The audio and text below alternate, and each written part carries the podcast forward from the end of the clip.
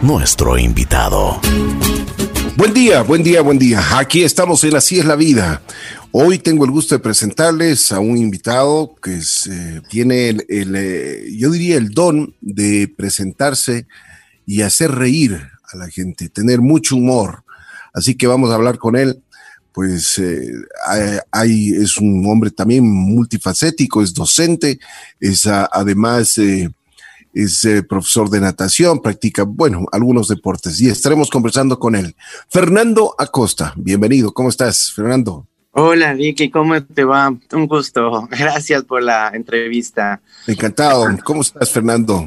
¿Cómo van las cosas? ¿Bien? Bien, bien, muy bien. Aquí superando todo con todo ese ánimo y con esa actitud positiva para enfrentar estos momentos difíciles. Así es, así es.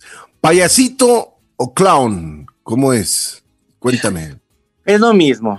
El uno es en español y el otro es en inglés.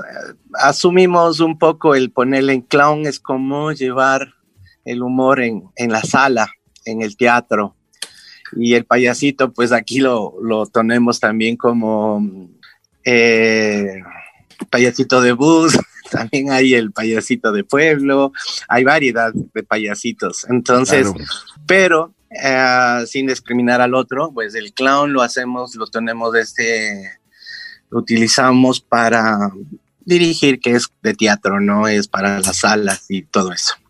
Bueno, a ver, cuéntame una cosa, ¿cuántos años tienes? ¿Dónde naciste tú? Bueno, yo tengo 56, voy a cumplir este 25 de octubre, es que ya saben. y nací en Quito, hace en el 1964. ¿Y cómo era tu entorno familiar? Bueno, mi vida fue, eh, fui criado por, um, por mi padre, que fue militar, y mi mamá, que fue enfermera. Entonces, habían dos ritmos medios diferentes en, en cómo, cómo manejar a los, a los hijos. Ya sabrás, ya entenderás. ¿Cuántos, cuántos hermanos eran? Somos cinco hermanos. Yo soy el último. Todos somos hombres. Ay, Dios mío. Ya sí. esa casa. Pero bueno, ahí tenía, ahí tenía, un militar, ¿no? Eh, bueno, sí, mi padre. Mi padre fue, llegó hasta coronel del ejército y claro, toda su trayectoria se basó en, en manejarse tal cual como lo hacía en el, en el trabajo, también lo hacía en la casa. Era, eh, ¿Cuáles son los valores que te enseñaron? Eh, la franqueza y también el, el amor. Mi mamá fue así muy, muy amorosa. Mi papá me fue en tal caso un poco rígido. Pero bueno, ese ha sido salido ahí como producto de ese parcito. Oye, Fernando, una cosa, eh, ¿cuándo te nace esto de, de hacer chistes, de ser bromista? ¿Cuándo nace el, verdadero payasito? Verás, eh, yo, yo nací creo que con eso, porque mm, realmente mi, mi, familia disfrutaba mucho de mis comentarios, de, mi, de lo que pasó en el día a día. Eh, realmente yo lo exponía con el cuerpo, con todo, con todo, mi, o sea, le contaba tal cual como era, tal cual como yo lo viví. Y claro, mis hermanos y mis padres, mis tíos lo vivían y, lo disfrutaban. Pero no lo vi como, o sea, no sé, no, no, se me despertó esta esencia de seguir lo del clown y el mimo más o menos a los 25 años. Un poquito tarde puede ser para, pero bueno, fue como descubrir y encontrarle al clown, encontrarle al mimo y fue como que me encaminó más esa, ese, ese gustito por hacer divertir a la, a la gente. ¿Por qué, por, qué fue, ¿Por qué fue tan tarde? Me imagino que el colegio eres el, el, chistoso de la clase, el payaso de la clase, ¿o no? Claro, el que manejaba la hora, la hora social, en ese entonces lo llamábamos así. Sí, fui muy divertido, también fue muy así, muy revoltoso, eh, indisciplinado en ciertas formas, pero bueno, así es la vida de uno, ¿no? Así somos algunos, así otros son más centraditos. Y pues tarde porque hubiera aprovechado, hubiera querido trabajar mi cuerpo desde, desde temprana edad y tú a los 14, 15 años, hubiera sido bonito encontrar mi cuerpo, conocer un poco más sobre mi sensibilidad en poderme comunicar con la gente y poder transmitir el humor. Entonces, como que 25 años fue tarde, pero igual como lo tenía dentro, como te explico, eh, fue fácil, fue fácil y, fue así como engancharme rápido en, en, en esas actividades. Bueno, y a los 25 años, ¿qué pasó? ¿Comenzaste, entraste a la universidad a estudiar? Mira, me casé muy pronto, me casé a los 20 y empecé a trabajar en, dando clases de natación. También aprendí por esa parte por medio de una buena profesora argentina que, que daba clases en la UNP y pues necesitaban una persona que, que dé clases y yo no tenía ninguna idea de dar clases. O sea, pero tú estabas, pedagogía. Fernando, Fernando, tú estabas, o sea, después de que te casaste a los 20 años, comenzaste a, dar clases de natación. Eso, eso me, cuenta. Sí, sí, lo que pasa es que me, ya me gradué y de ahí empecé a estudiar decoración de interiores, dos años, construcciones civiles, dos años, y no era lo mío, o sea, no, no encontraba, no encontraba, realmente no me ubicaba qué es lo que quería hacer de mi vida. Y pues en esa época también ya me casé, y no sé, casualidad de la vida fue encontrar a unos amigos donde me guiaron, me dijeron, pero ¿por qué no entras a la escuela de, mimo del Pepe Vacas? Y ahí fue cuando yo me encaminé y dije, ve, pucha, qué lindo, va, va. Y, fue así como encontrar el gusto de la vida, ¿no? Ese saborcito de disfrutar y decir, esto quiero ser, esto quiero ser. Y, y sí, pues también había que llevar a la familia adelante, entonces fue como buscar cosas, ¿no? Buscar encontrar, fue una edad así como descubrirme. Y fue ahí cuando realmente también ingresé a la piscina, comencé a dar clases y comencé a receptar otra forma de educación, o sea, otra pedagogía, otra forma de llegar a los niños, ya que, bueno, como te cuento, mi padre poco severo tenía una forma de comunicación con nosotros así muy antigua. Y y encontrar a, encontrar a dar clases de natación con el juego, con la diversión, con la alegría, fue así como, chuta, qué bien. Entonces fueron como aprendizajes de la vida que me dio en ese momento. No tengo una universidad, no tengo, seguir la escuela de Pepe Vaca, seguí la escuela del Guido Navarro, y realmente estas dos, estas dos escuelas no estaban refrendadas con el Ministerio de Educación, pero eh, o sea, comencé a, por ese lado, es lo que más me, me agarró el, no sé si me siento, estoy temblando, porque me agarró así como el sentimiento y pues dije, esto es lo mío, esto es lo mío y esto quiero ser y quiero seguir. Bueno, después de eso, ¿qué hiciste? ¿Qué comenzaste a vestirte payasito?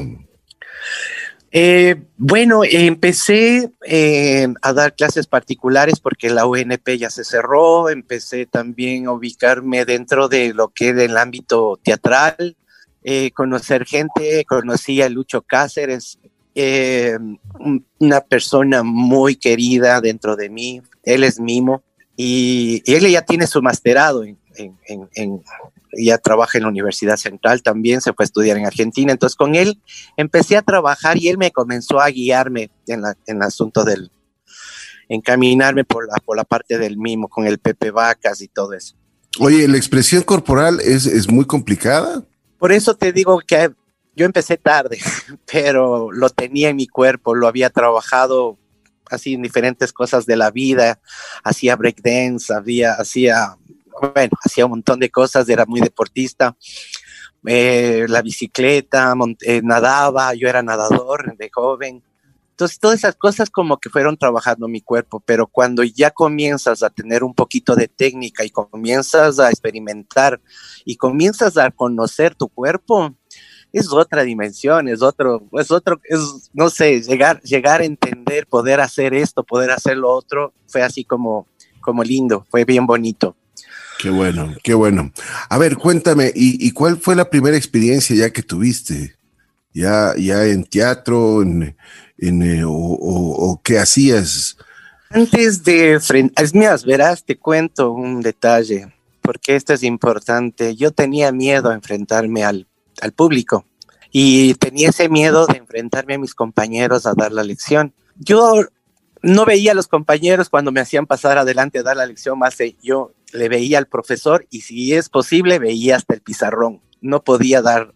Y los profesores me decían, pero pues, la, explicación es para los tus compañeros, no es para mí. Entonces yo les decía, no, no puedo. Si quiero, si quiero que me saque una mala nota, tengo que ver a mis compañeros. Y si quiere que saque una buena nota, tengo que ver al pizarrón o tengo que verle a usted. Es como que llegaron a entender un poco esa situación y el miedo. Y ahí es cuando empecé a hallarle a la nariz, empecé a, hallarle al movimiento, poquito, poco a poco, comencé a salir, a, a salir el miedo, a sacar ese, ese, ese terror al público. Y fue así como importante trabajar como haciendo animación de fiestas infantiles. Y por ahí es, fue como que tengo el, tenía el público así pequeño y me sentía así como más enganchado porque no quería ser criticado por un adulto. Pero me, me comenzó a ir muy bien haciendo fiestas porque rompí todo ese, ese esquema también que tenían los payasitos tradicionales, era de... ¿Qué hacías? ¿Qué hacías de diferente? Eh, o sea, diferente al trato al guiño, ¿no? Porque eran medio ofensivos, o sea, ellos buscaban el chiste de doble filo, eh, congraciarse con el adulto, entonces para mí no era eso, y entonces yo entré haciendo una, un juego ahí participativo con los chicos, de cuentacuentos, utilizaba máscaras, más lo hacía, lo convertí en una cuestión teatral, entonces comencé a tener un poco de éxito en ese sentido y comenzaron a abrirse las puertas. Y lo mismo también, como trabajé mucho con los niños, tenía mucho apego, tenía, no sé, tengo, tengo ese feeling con los bebés, con los pequeños, y poco a poco esto fue naciendo hasta que llegué a una buena institución que es el Colegio Menor. Y pues ahí, ahí trabajé unos, una buena cantidad de años. ¿Y qué, qué hacías en el colegio menor? Dando expresión corporal. Eh, trabajaba con los chicos, o sea, eso te digo, mientras a los, a los niños se les puede trabajar en, en, su cuerpo, en su gestualidad, dar teatro es, es importante porque te ayuda hasta como adulto, ¿me entiendes? a expresarte, a, a, enfrentarte a un público, a poder decir las cosas. Por eso digo, para mí es esencial que en las escuelas tiene que haber siempre algún profesor que, que ayude en este sentido, sea de teatro, todas las artes son importantes, ¿no? De acuerdo, de acuerdo. Bueno, entonces después de, después de las fiestas infantiles, después de todo esto, de tu docencia también, porque es importante lo que tú dices y remarcas, ¿qué más pasó en tu vida? Eh, bueno, comenzaron a venir unas lindas niñas, dos niñas tengo, Pamelita y Sara, donde ya comencé a dedicarme a ser padre y pues como todo mundo lo hace, ¿no? A, sacrificar por, por, por, todos sus hijos, por toda su familia. Entonces comencé a manejarme por ese lado y dejando a un lado también el, el, teatro, ¿no? El, el, clown, el mimo, pero bueno, lo manejaba para las fiestas infantiles, que era para mí importante. Mucha gente en esa época me decía, pero te estás prostituyendo. Le decía, no me importa, mientras dé de comer a mis hijas, lo que sea, mi familia, lo que sea. Entonces fue así como empecé a trabajar, dedicarme más a la parte eh, docente y... Oye, Fernando. Sí, Fernando, antes de olvidarme, la, la, vida de un payaso es triste. Siempre tienes que hacer reír, ¿no? Ya, o sea, pero más, eso por cuando... Más de, por más de que estés triste o por más eh, con el ánimo muy bajo que estés, tienes que tienes que entrar al, al, escenario, donde sea la fiesta infantil, y tienes que hacer reír. Ah, mmm, ¿qué te puedo decir? No es tan real, no es tan real, porque si vives cosas, momentos desagradables, momentos difíciles, en la vida siempre hay eso. Lo que sí es como enfrentar otra realidad y el hecho es que también yo tengo mi máscara, ¿no? Y mi máscara es la nariz y a veces me ha tocado presentarme en momentos difíciles, pero es como ponerse la nariz, maquillarse es como ir a la guerra, ¿no? Así mismo es de, es de duro y de fuerte. Entonces también tienes que saber enfrentar esos, esos momentos que te pone la vida. Y sí es duro, sí es duro, sí es duro. Porque esto de hacer reír y, es como yo lo tomo así como un desfogue de esas iras, de esos momentos tristes. Es como ayudarme de la felicidad para poder sobrevivir o para poder sobrepasar estos esos momentos difíciles. Eso me ha ayudado muchísimo. Eh, Fernando, ¿y qué pasa cuando tú haces un chiste en una fiesta o en una reunión o en el teatro y la gente no se ríe? Sí me ha pasado, sí me ha pasado y me, me está pasando, mm, me ha pasado momentos así, sí me ha pasado por lo que a veces el humor no llega a todos de una forma divertida, porque se lo puede tomar como agresión y a veces como desagradable. Pero yo digo a veces reírse de lo, justamente de, los, de las cosas difíciles, eso es esencial, ¿no? Porque, mm, o sea, como te digo, o sea, siempre eh, hacer una sátira y, o una crítica en un chiste o en el humor sobre algo serio, eso le hace, le convierte un poco, pues esa es la creatividad, no, no sé, sí es un poquito complejo. Claro, me imagino. Bueno, Fernando, eh, ¿con qué te quedas? ¿Con la docencia, eh, con los deportes, la natación o el, el, hecho de ser un clown, el hecho de ser un payasito? ¿Qué es lo que, qué es lo que te llena realmente? Verás, eh, hace unos cinco años ya comencé a tener esos, ese, ese, ese cosquilleo en mi cabeza. ¿Y qué hago de mi vida? Porque estaba, tenía la docencia y también tenía esta cuestión del clown y mimo, ¿no? Y realmente sí me limitó un poco, eh, o sea, sí me limitó el hecho de trabajar en la docencia y pudiendo yo eh, viajar a algunos lados que era invitado y todo entonces un poquito también me limitaba. Pero comencé a llegar y dije, no, cambió, antes lo tenía esto como un, un, extra, un aparte, un, esto es lo mío, pero yo quiero, pero después fue dando, dándose la vuelta el, el asunto, hasta que ya decidí, dije, no, no me voy a quedar todo el tiempo de docente, yo quiero hacer lo mío y lo mío es justamente vivir del teatro y vivir del clown y vivir del mimo. Y, he estado, y estoy en esas, estoy en esas, ahora estoy justamente, dejé ya la docencia, me despedí de los colegios, me, eh, ahora con, a fuerzas, a la fuerza mayor me, me tocó dejar la piscina también, porque no puedo dar clases de natación, no puedo hacer animación de fiestas infantiles, y me quedé en una cuestión así como en stand-by, así como, ¿y ahora? ¿hasta cuánto va, hasta cuándo va a durar esto? Y la pandemia, y chuta, me puse a analizar. Cuando comenzó a nacer esta nota del Zoom, eh, que, que, que, se podía conversar con varias gente, dije, no, ve, hagamos este Zoom y hagamos esto. Y ahí fue cuando tenía, porque estaba yo por estrenar una obra infantil, justamente con Norita, eh, mi compañera de vida y también mi compañera del grupo estaba por presentar una, una obra infantil y me cogió, pero yo presentaba el 14 y el 13 nos cerraron. Entonces me quedé así y la piscina también se cerró, se me quedé así con la obra ah, en las puertas. ¿Y ahora qué hago? Fue duro. Entonces apareció esta cuestión del Zoom. Y ahí es cuando yo decidí, dije, no, pues hagamos por Zoom, veamos cómo, cómo nos va. Y fue así como un poco positivo y también un poco así como contradictorio, negativo, porque no tenías el contacto con los niños, no teníamos ese contacto con el público, no teníamos esa forma de, de llegar a ellos. Mm. Y, y, con la pantalla tuvimos que un poquito cerrar los audios, cerrar los videos y para poder nosotros enfocarse solamente en la obra. Y hicimos tres, tres funciones.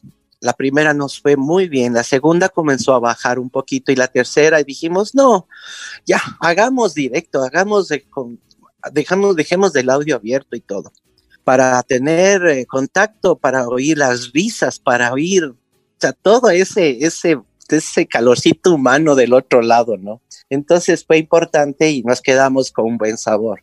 Y pero, pero, pero uh, incluso los payasitos hoy tienen que ser creativos, ¿no? En esto de la pandemia, ver cómo se ganan la vida.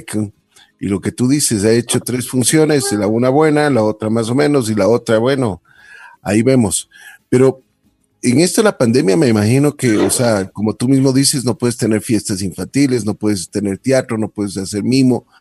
Eh, ¿Cuál es el futuro? ¿Qué es lo que estás pensando? Bueno, en este momento estoy creando, en este momento estoy ensayando para, esperando que esto ya deje de, de tenernos atado, ¿no? Entonces, me he dedicado también a exponerme a pintar. Sabes que me, siempre me ha nacido esta, esta situación también de, de, de poner el lápiz en el papel y comenzar a dibujar. Y pues no he sido tan malo.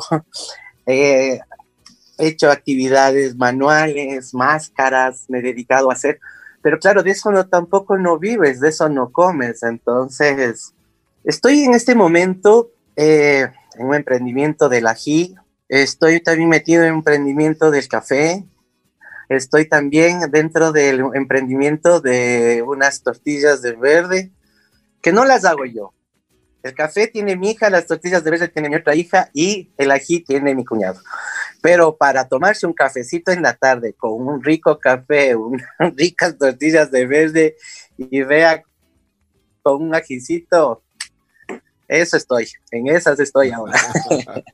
o sea que te tocó entrar a la parte culinaria, pero bueno, esa es la creatividad que debemos tener todos y hoy eh, con esto de la pandemia, incluso las personas que han trabajado en teatro, un mimo, un payasito, un clown, pues han tenido que dejar las tablas y ponerse en otras actividades. Fernando Costa, te quiero agradecer muchísimo, muy gentil, gracias por haber conversado con nosotros. Queríamos conversar eh, con un payasito, con un clown, saber eh, qué, qué, es lo que sentía en, estas, en estos días de pandemia, cómo le había ido y cómo había pasado estos meses, meses muy duros, ¿no? Sí, fue meses muy duros. Ahora, eh, bueno, déjame un ratito, te puedo comentar algo. Me salió un proyecto para el Ministerio de Cultura, ojalá se dé, porque también estamos en el ojalá. Eh, me salió y me favoreció, el, voy por, por, por hacer el Festiclown, el sexto Festiclown, porque antes yo lo hacía, lo, así, lo, lo comencé a hacer, a desarrollar el Festival de Clown hace unos ocho años, y tuve unos cinco años de, de tener el Festiclown, invitados internacionales y todo. Pero ahora presenté otra vez el proyecto y me va a salir, me salió y entonces estoy pero con, con artistas nacionales de Guayaquil, Cuenca, de Azogues, quiteños, ambateños, de todo lado tengo, voy a hacer el festival. Entonces te estaría molestando para que también por medio de este medio, por medio de este medio, para que vea, a ver si publica, publicamos el, el FestiClown. Chévere, chévere. Yo creo que son buenas alternativas las que, las que estás tomando, mi querido Fernando. Te agradezco mucho la entrevista, muy gentil. Espero que sigan y bueno, espero que ya esta pandemia nos deje un poquito eh, trabajar también en nuestros proyectos, en nuestras cosas, que es lo más importante. Te mando un abrazo especial, cuídate mucho y... Ricardo, muchísimas gracias. Esperamos conversar algún otro momento. Cuídate mucho. Fernando Acosta un payasito en tiempos de pandemia.